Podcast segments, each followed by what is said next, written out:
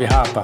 Tá começando mais uma edição especial do Perhaps Podcast. Hoje vamos ouvir da cantora Altiniz um pouco mais sobre sua carreira e seu primeiro EP, A Linha Tênue. Eunice Santiago, Altiniz, nasceu em São Paulo e se orgulha de ser moradora da Zona Sul. Começou a carreira como muitas cantoras de R&B, fazendo refrões para outros músicos, até lançar suas próprias canções sozinha ou com seu coletivo, o Anti-Social Media. Depois, Altiniz ganhou projeção ao integrar o grupo Rimas e Melodias, junto de Tássia Reis, Drica Barbosa, Stephanie, Tatiana Bispo, Carol de Souza e a DJ Maíra Maldian. Pouco tempo depois, veio o contrato com a Bugnipe, mesma produtora do grupo Racionais MCs, então seu primeiro EP se materializou. Salve, salve todo mundo, aqui é Altiniz e você está ouvindo o Perhaps Cast. Como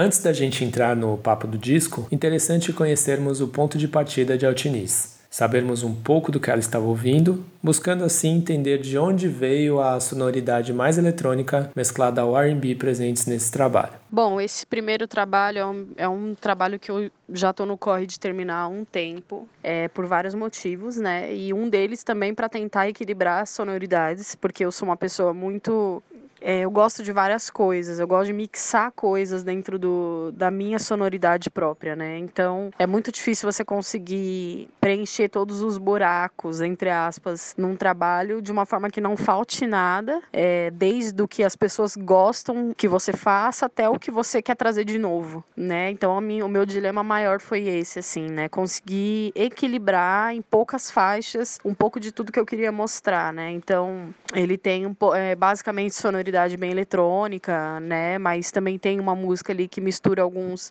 batuques um pouquinho mais que lembra uma coisa mais latina, que é o Mumbaton, e enfim, que é a percepção, né, que é a faixa 2, que já mistura o Mumbaton com o Deep House, que é uma sonoridade que eu gosto muito de, de música eletrônica. Também na, na música produzida pela Bad Sista, que é a Minhas Águas, que também traz um pouquinho dessa coisa, assim, eletrônica também misturada com, com batidas diferentes, né, então o meu, o meu, a minha vibe é esse mix, né, mix de linguagens, trazendo o vocal do R&B e, e, e essa coisa mais, mais suave, mais tranquila para os ouvidos, mas também que tem um, um, ritmo, uma coisa interessante. Então foi basicamente isso, assim, eu ouvi de tudo na, na construção, eu ouvi de tudo, de tudo que eu gosto, de coisas diferentes dentro do, do, que, eu, do que eu gosto, mas que eu também não conhecia, desde todas essas, essas essa, esses nomes aí, esses, essas subdivisões aí da música eletrônica, até o trap, até o próprio R&B, o R&B mais underground e tudo mais. Então é basicamente isso. Nesse processo, a seleção dos produtores foi fundamental. Altiniz conta sobre a escolha desses profissionais e revela seus critérios. Foi pela sonoridade, admiração ou por terem o beat certo na hora certa?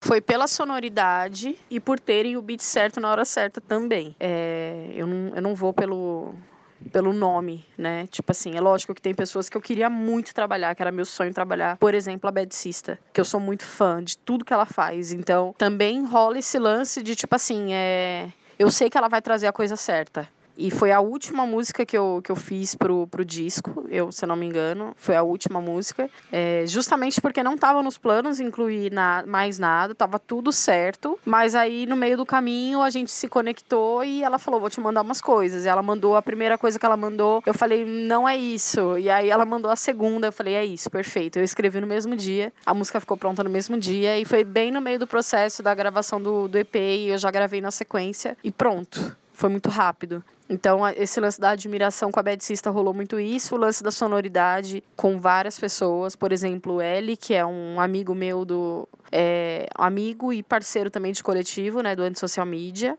Ele fez a produção da Sol Que Eu Quiser. E é uma música que a gente já tinha feito. Tipo, ele me mandou esse beat há três anos atrás. E a gente. E na hora eu amei. Falei, é, é isso. Esse vai ser o primeiro single do meu do meu EP, do meu disco. Aí ele deu risada, eu falei, eu tenho certeza do que eu tô falando, acredita, confia que vai ser isso. Porque foi uma sonoridade que eu me apaixonei logo de cara, né? Eu, eu amo muito essa, esses samples de, dessas músicas mais marcantes dos anos, dos anos 80 e tudo mais, e trazer para uma sonoridade mais nova. Então, o lance com, com algumas músicas foi esse, esse bagulho da sonoridade e de ter o beat certo também na hora certa também rolou com várias pessoas, né? É, por exemplo, o Ecologic era uma pessoa que eu já queria trabalhar, né? A gente se, se conheceu esse ano, inclusive, não foi uma. É, a gente se conectou esse ano, ele já queria que eu participasse do álbum dele. Aí eu falei, cara, eu já sabia que ele era monstrão no trap. Eu falei, mostrei uma, uma referência para ele. Eu falei, preciso de um negócio desse aqui. Tá faltando esse som no meu disco. Mandei uma ref para ele e ele falou, beleza. Aí passou alguns dias, ele me mandou. Eu falei, é isso, perfeito. Tipo, foi logo de cara. Então, esse lance de você saber o que pedir também para o produtor certo é um lance de, de entender muito bem até onde aquela pessoa pode chegar e também de de coisas que eu ouvi logo de cara me identifiquei, que é o caso da, da percepção, que foi um fã que me mandou, o Cauê, que é um super produtor, a gente se conheceu no metrô e ele falou: "Eu tenho algo para te mandar", ele me mandou, eu ouvi e logo de cara eu gostei, mas falei: "Não sei o que, que eu posso fazer aqui". E mais para frente eu, eu precisei de um instrumental para uma música antiga que eu já tinha, que já passou na, por vários instrumentais e aí eu vi que ficava perfeito, encaixava perfeito e, e deu certo. Então, foi um mix de coisas assim, um mix de coisas. A parceria com o beatmaker Ecologic veio primeiro a partir de um remix para uma artista gringa e se destaca surgindo de uma aproximação natural, que rolou primeiro nas redes sociais. Bom, o Ecologic, ele estava atrás de mim porque ele queria que eu gravasse pro álbum dele, a gente não se conhecia. Aí um dia eu fui olhar, falei, quem é esse cara que tá toda hora, comenta no, no Twitter, comenta no Instagram, quer que eu grave pro álbum dele? Aí eu falei, bom, vou lá saber quem é. Aí fui dar uma, uma xeretada nos trampos dele, vi que ele era muito bom. E aí a gente fez um trampo junto, é, eu, eu fui convidada para fazer um remix de uma cantora, eu acho que ela é norueguesa, não lembro agora, mas enfim, a Sabrina que é uma cantora que está fazendo um rolê de pop lá na gringa, e aí a OneRPM indicou o Ecológico justamente para fazer o remix. E aí esse foi o primeiro trampo que a gente fez, foi o remix da, da, da música Better Than a Man, que é da Sabrina. E aí, na sequência, a gente já estava preparando a música pro meu disco e a música pro álbum dele, tudo ao mesmo tempo. Então, eu fui lá, gravei a música pro disco dele, que vai sair até o final desse ano, que é um, um feat com o Pelé Mil Flows, o Konai, é, enfim, nós três. Já tem um clipe gravado e tudo, e, e tá para sair, vai ser o primeiro single do álbum dele. E aí também fizemos o pro meu, pro meu EP, e também estão preparando outras coisas. É um produtor que eu já, já tô fazendo vários rolês, assim, tá sendo bem legal trampar com ele. Ao longo do processo criativo, Altiniz ouviu alguns artistas que a inspiraram, como Six Lack, Solange, Kali Uchis e Kelly Lee Owens, sendo daí, inclusive, que uma das faixas de seu EP nasceu. Eu estava ouvindo bastante coisa na época da construção do EP. Eu posso, de repente, fazer até uma listinha, colocar alguns nomes aqui. Porque lembrar de cabeça, assim, é. Eu sou péssima. Mas um dos artistas que eu tava ouvindo muito na época da criação do EP foi o Black. Ele tinha lançado aquele East Alana Love Letter, que é o, o último álbum dele, que é excelente. É, eu lembro que é, foi uma das coisas que eu mais ouvi durante o processo do EP todo. Foi um disco, né, que inspirou, inclusive, uma das faixas do, do meu EP, que é a Real. Mas eu vou precisar puxar na memória aqui fazer uma listinha de alguns nomes que eu tava ouvindo bastante, assim, na época da, da, da criação. Eu não, não, não nem tudo eu, eu, peguei assim referência, né? É, era mais aquele, aquele rolê de assim, tipo, me inspirar mesmo. A Dani Lay foi uma artista também que eu ouvi muito durante o processo. Ela inspirou também algumas criações aí, principalmente a da Sul pro Mundo. Ela faz esse rolê de, de trap com RB muito bem. É, deixa eu ver o que mais. Preciso fazer uma listinha. Minha, minha memória é meio ruim. Até então independente, Altiniz assinou com a produtora Bugnipe em junho de 2018, tendo uma estrutura mais profissional para focar em sua música, se juntando a Racionais MCs, a carreira solo de Mano Brown e ao cantor e multi-instrumentista Philip Nell. Ah, essencial, né? A gente sabe, a gente sabe como é difícil produzir um, um trabalho sólido hoje em dia, né? O artista independente sofre muito, tá aí um dos motivos pelo qual eu nunca tinha lançado um trampo, é, ou clipes, ou conteúdo com uma consistência maior, porque é muito difícil, é caro, é, exige tempo, exige profissionais e para que a gente tenha bons profissionais trabalhando, a gente tem que ter recursos para isso. Então, mesmo as pessoas que eu consegui, é, que estão trabalhando comigo hoje, muitas dessas pessoas eu que trouxe, já eram amigos, já eram pessoas que, que eu já tinha feito alguma coisa, é, e pessoas também que eu conheci no meio do caminho que também são de minha confiança para executar tudo isso, mas a Bugnipe traz aquele, aquela solidez, né? Aquele investimento, né? Falando de forma aberta, né? É muito mais confortável fazer algumas coisas até certo ponto, lógico, porque chega uma hora também que as coisas também precisam ter um, um giro então é isso que a gente tem trabalhado agora, assim, trabalhar de uma forma com que tudo que a gente está plantando volte. Todo investimento tem que ter um, um retorno, né? Então é fora a parte de burocracias e organização e tudo mais, que é muito importante a gente ter uma produtora por trás. Para acessar alguns lugares também às vezes é necessário. Então é muito bom, é muito importante, né? Muito traz uma solidez maior para o trabalho e só tem a acrescentar, né? A Bugnipe é uma é uma produtora que tem uma certa experiência e trabalha com é, um grupo e artistas, né, um dos mais importantes do país. Então a gente sabe que, assim, a dona Eliane Dias sabe muito bem o que ela está fazendo, né, e, e, todas as outras pessoas que estão lá envolvidas. Então é, é uma troca também, né, tem muita coisa que, que eu acho que eu também posso somar, porque a minha bagagem é diferente, né, o meu perfil de artista é completamente diferente também. Então tudo é uma troca, mas eu também tenho que abaixar a orelhinha ali às vezes, porque é muita experiência experiência, né? E muito conhecimento. Enfim, é muito bom, é muito importante, é, tá, tem sido muito legal para mim, muito aprendizado. E é, eu acho que eu cresci muito de um ano para cá, né? Trabalhando com a Bugnipe e, e, com todas as outras coisas que aconteceram nesse meio de caminho. Um monte de coisa que eu também me, me, me forcei a aprender. Então, é, o artista ele tem que evoluir, né? Ele tem que saber subir os degraus que tem que subir para que um trabalho consiga ter progressão, né? Então, é bem por aí. Orgulhosa da cena da Zona Sul de São Paulo, Altiniz faz parte de um grupo de artistas que movimenta a cena sem depender do que acontece no centro da cidade, dando um fluxo particular para as quebradas e vida ao movimento Laos. Bom, na verdade esses rolês eles, eles acontecem, as pessoas se movimentam, eu não estou puxando bonde nenhum. não tenho puxado. A única coisa que, por às vezes, eu tenho um pouquinho mais de, de visibilidade, faz com que as pessoas conheçam as coisas que estão acontecendo aqui na Zona Sul. A única coisa que está acontecendo é que a gente está se unindo. Eu tô, eu tô conhecendo uma outra galera que eu não conhecia. E eu tô entendendo e tô conhecendo o que está acontecendo. O que já tem acontecido. E a verdade é que a Zona Sul tem uma, uma galera muito movimentada, muito inteligente, muito articulada, muito agilizada. E a gente só está se conhecendo, só está se entendendo. Eu sou de um outro lado da Zona Sul, né?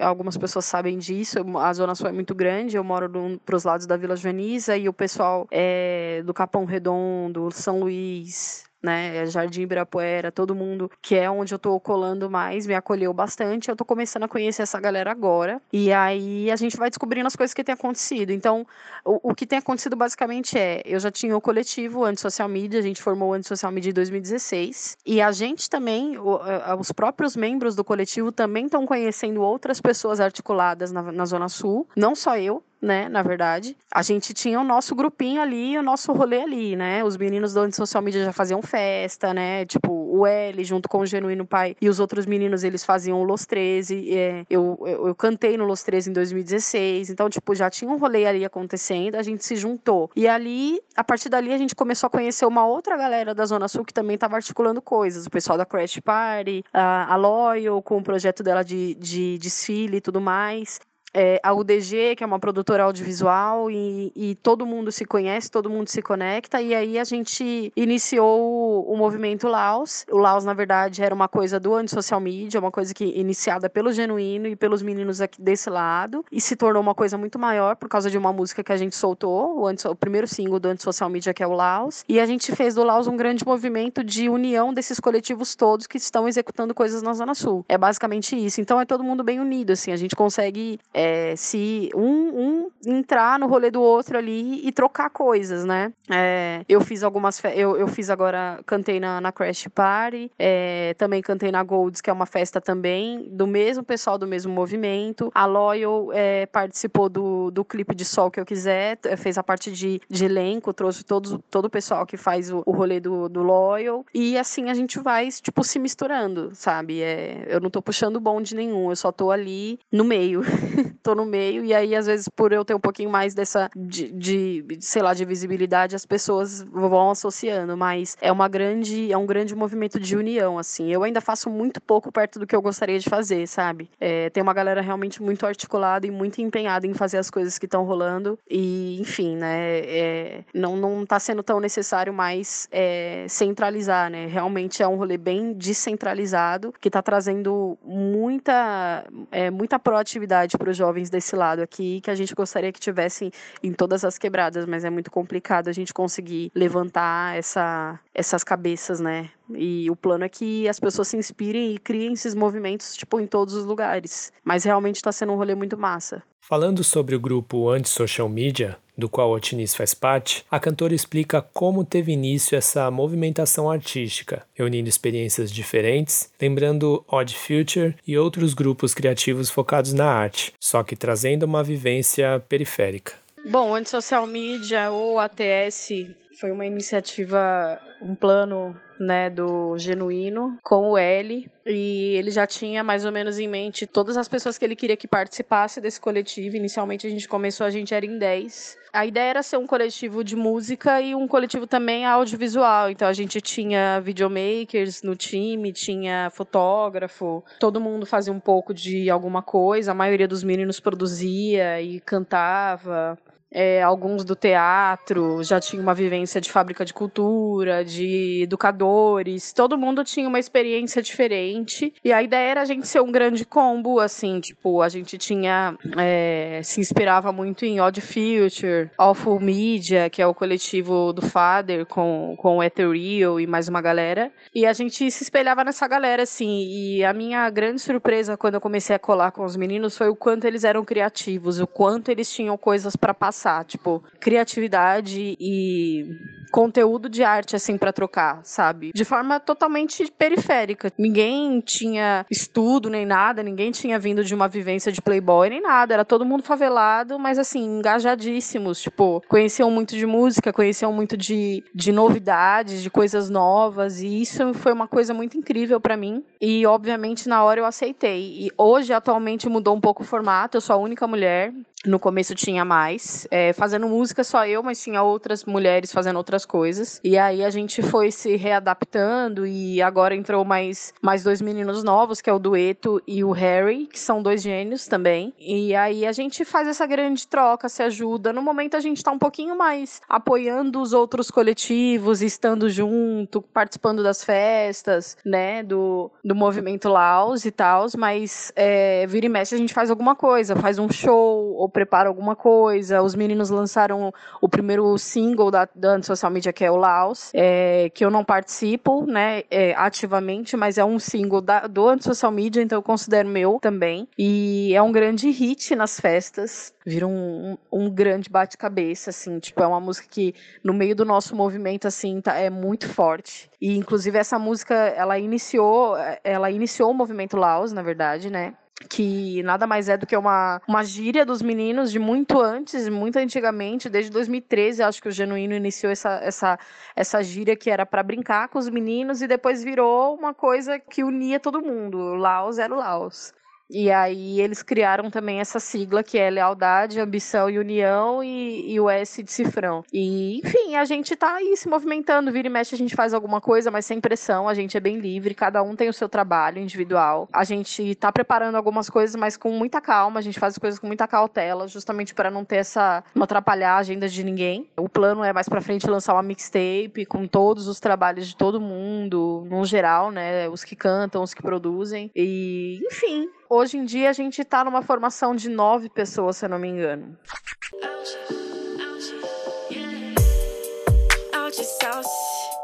Bem suave, no jet de nave, fazendo uma live. Noite das Voltando ao disco, a artista lembra como foi chegar ao número de faixas de A Linha Tênue. Foi um pouco difícil, porque quando eu entrei na Bug, a ideia era lançar um EPzinho logo de cara para poder girar. E aí, primeiro eu pensei em três faixas, depois a gente passou para cinco, e aí no fim de tudo a gente chegou em sete. Porque já tinha passado um tempo, né? Já tinha passado quase um ano que eu tava na Bug. Eu nunca tinha lançado um trampo, é, os fãs estavam esperando há bastante tempo já um, uma coisa assim, então não dava para lançar poucas faixas, né? Tipo, tinha que ser um EP de pelo menos sete pra gente conseguir ter, ter um, alguma coisa mais, um pouquinho mais consistente, né? Então a gente decidiu que chegar em sete era o ideal. E aí eu separei várias músicas, a gente ouviu muito, né? Tipo, depois ainda faltou mais algumas, eu criei coisas novas, levei lá no fim das contas. E aí a gente decidiu junto, eu, o Jorge, a Eliane também deu uma aprovada no final. Mas basicamente eu decidi com o Jorge para a gente conseguir traçar uma, uma estratégia massa onde eu conseguisse colocar coisas diferentes, mas também tivesse alguma coisa mais, mais pista para a galera, sem deixar de ser eu. E também que tivesse uma, uma coisa mais RB, né? Então é, a gente, foi a divisão que a gente fez. Basicamente também o que eu decidi, né, que seria interessante ter nesse trampo. Não dava para ter só uma coisa ou só outra. Não dava para ser uma coisa só pista, porque tipo eu não sou isso. Não dava para ser uma coisa muito para baixo também, porque eu também não sou só isso e também, enfim, né? É, não é o que só as pessoas querem ouvir o tempo todo. E não dava para ser alternativo demais, porque eu também converso com um público que me conhece de rimas e melodias, de cipher rima dela, que é uma das coisas que eu fiz que mais mexe com as pessoas. Então tem aquele lance do trap também, que é uma linha que eu gosto gosto muito, então não dava para não dava para ser uma coisa só. Então, por isso a gente chegou nesse consenso assim. Altiniz precisou fazer um meio de campo entre todos os envolvidos para se manter fiel ao conceito do disco, inclusive na escolha dos profissionais, sejam aqueles que ela já queria no projeto ou os que a produtora sugeriu.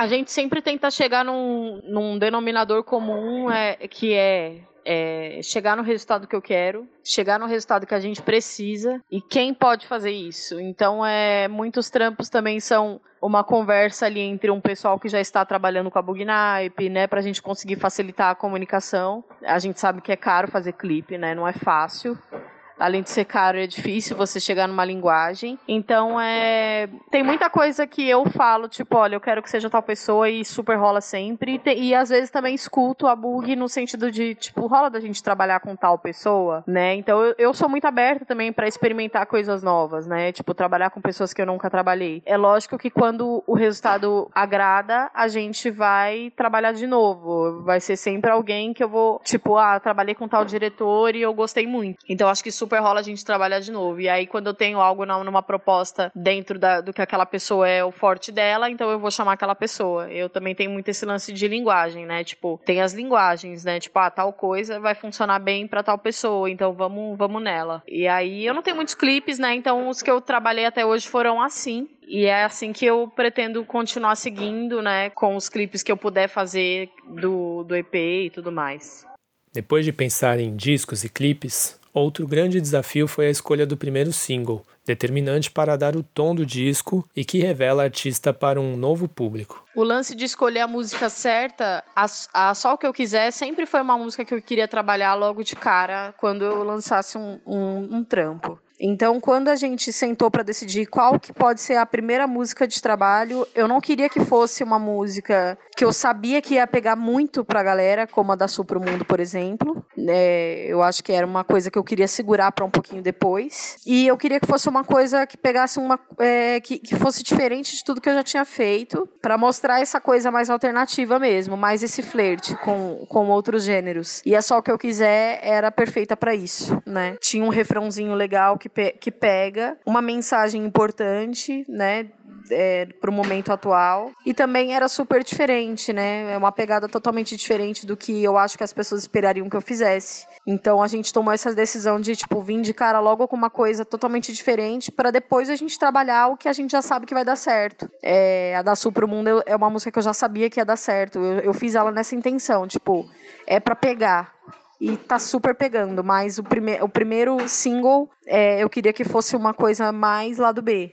Apesar de possuir sete faixas, o disco ainda traz participações, como de sua parceira de rimas e melodias, Tássia Reis, e seu companheiro genuíno O Pai, que fez questão de criar um novo verso para uma música já conhecida, dando vida a um remix. É, bom, começando pela Tássia, a gente planejou fazer essa música que ia puxar um pouco o bonde do, do EP para uma coisa mais pista, uma coisa que mais pegasse mais a galera e tal, e, e alcançasse mais, fosse uma coisa mais para cima, mais divertida, mais né, mais alto astral e, e, tudo isso. E a música tem essa coisa mais pro trap e tal, uma outra pegada diferente também, que, que não, não tem muito, né, um pouco diferente. E aí é, a gente pensou, bom, quem que a gente pode trazer para somar nesse som? Obviamente tinha que ser uma mulher, né, é, porque a música fala disso e não nada mais justo do que trazer uma mulher. E aí eu fiquei pensando, bom, quem né, tipo, seguraria a onda de fazer é, de uma forma solta e alegre e queria, tipo,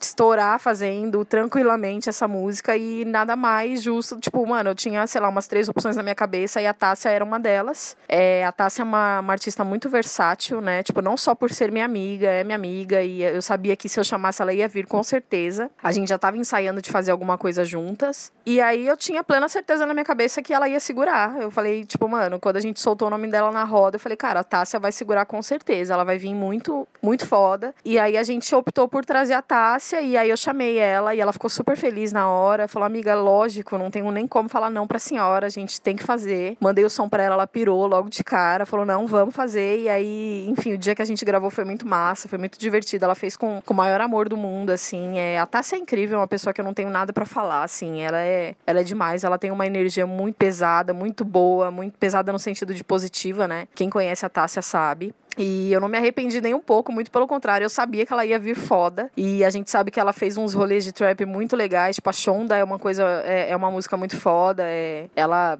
estourou, assim, fez da forma mais excelente possível. Quando eu perguntei a opinião do Ecologic também, né, afinal o beat é dele, tipo, ele também soltou o nome da Tássia, falou, cara, eu vi ela cantando Shonda lá no Rio, é, na primeira vez que ela fez, que foi no, no YouTube Space, e também soltou o nome dela logo de cara. Eu falei, cara, tenho certeza que ela vai segurar e tem que ser uma mina foda, tem que ser uma mina preta, que desenrola, que também tem uma vivência de sair do nada e conquistar alguma coisa, sabe? A música fala disso, a da Supro Mundo tem essa, essa perspectiva, assim, de, de mulheres reais conquistando suas coisas, sabe? E a Tássia foi perfeita, assim, é foi perfeita pra gente poder fazer esse, esse feat. Mesmo se eu tivesse escolhido uma outra pessoa, acho que não, não sei se encaixaria tão bem para essa primeira versão, né? Essa primeira versão, eu digo que, enfim, tenho alguns planos para essa música ainda. E, enfim, foi, foi esse rolê. E a das 3 a 6 Remix, bom, é, foi, foi uma coisa que não foi pensada, aconteceu totalmente natural. Quando eu lancei essa música, logo que eu lancei ela no final de 2015, passou, sei lá, dois meses,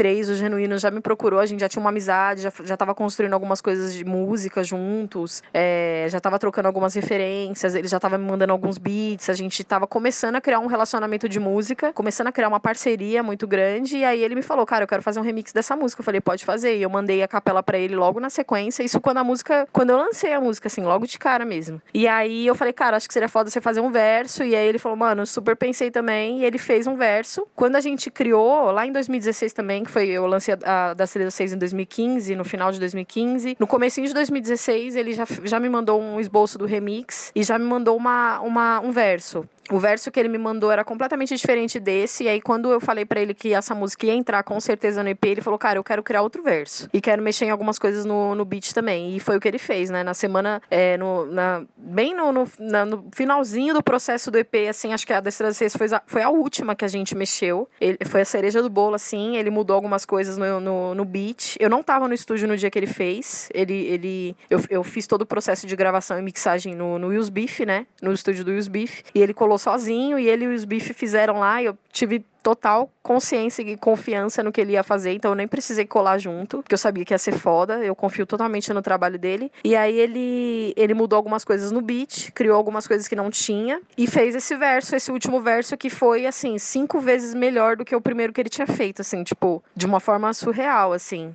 É, quando eu ouvi, eu falei, cara, eu não tô acreditando. Fiquei ouvindo muitas vezes, até hoje. Eu, eu amo ouvir essa música, o verso dele é, é perfeito. Eu escuto o tempo todo, assim. Eu fiquei apaixonada quando eu vi o verso dele novo. E eu tinha certeza, tive a certeza, assim, que eu tive que eu fiz a escolha certa, sabe? E, enfim, é, não, não tinha uma pessoa melhor para fazer esse remix e nem fazer esse verso, assim. Foi. foi era para ser dessa forma.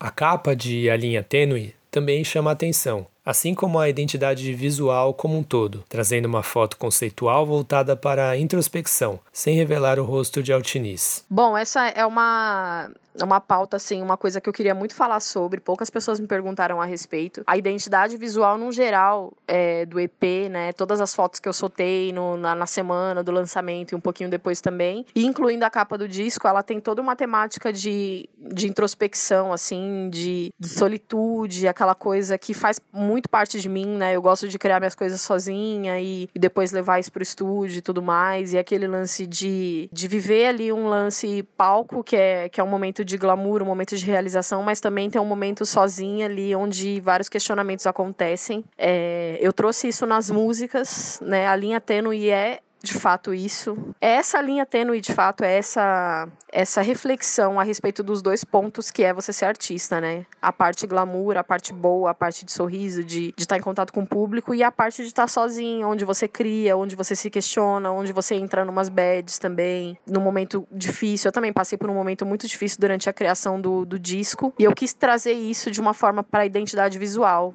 As músicas já falam disso por si só. A gente tem ali, tipo, a da Sul pro Mundo, que é uma música super pra cima, que fala de dinheiro, de realização, de prosperidade, de de perspectiva, né, do artista, da mulher favelada e tudo mais. Mas aí você pega a música real, que é uma outra, um outro lado do jogo, assim, uma outra coisa, uma outra reflexão.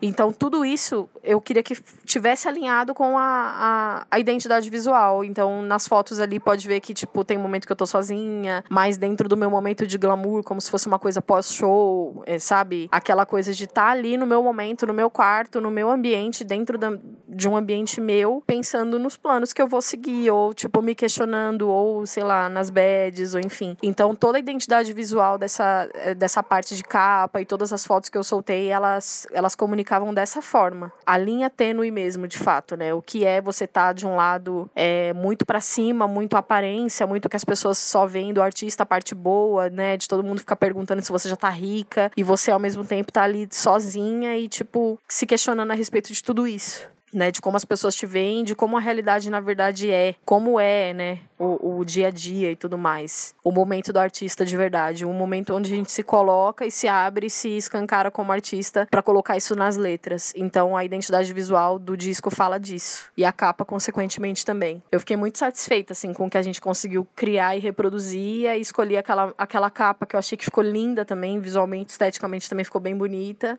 E é nada mais do que uma extensão do, das músicas né? Do, do, de você pegar desde a primeira faixa até a última e entender do que fala tudo aquilo, né? E, e trazer isso para o visual, para a estética. O disco A Linha Tênue foi lançado no dia 9 de agosto de 2019 e traz sete músicas, incluindo a participação dos artistas Tássia Reis e Genuíno O Pai, e um grupo diverso de produtores, com destaque para a Ecologic. Ouça a Altiniz em sua plataforma digital favorita, acompanhe na descrição do episódio os perfis da artista nas redes sociais e assista aos clipes no YouTube. Queria deixar um salve a todos os ouvintes, espectadores e pessoas que acompanham o Perhaps, que é um portal que me acompanha há um tempo, que me dá super espaço, que entende a minha, a minha caminhada como artista e absorve a minha arte de uma forma incrível. Eu tenho muito carinho por vocês, muito obrigada por tudo, pela, pelo espaço e por me dar voz, assim, em todos os, quase todos os momentos, assim, mais importantes de uns tempos para cá. E é isso. Muito obrigada e vamos junto.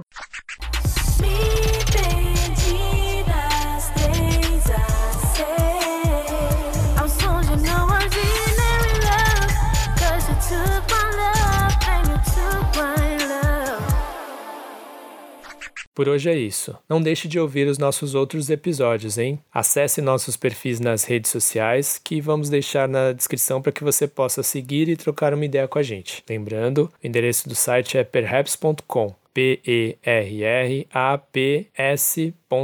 Perhaps podcast.com. Na apresentação desse episódio, Eduardo Ribas. Identidade visual por Patrícia Oliveira.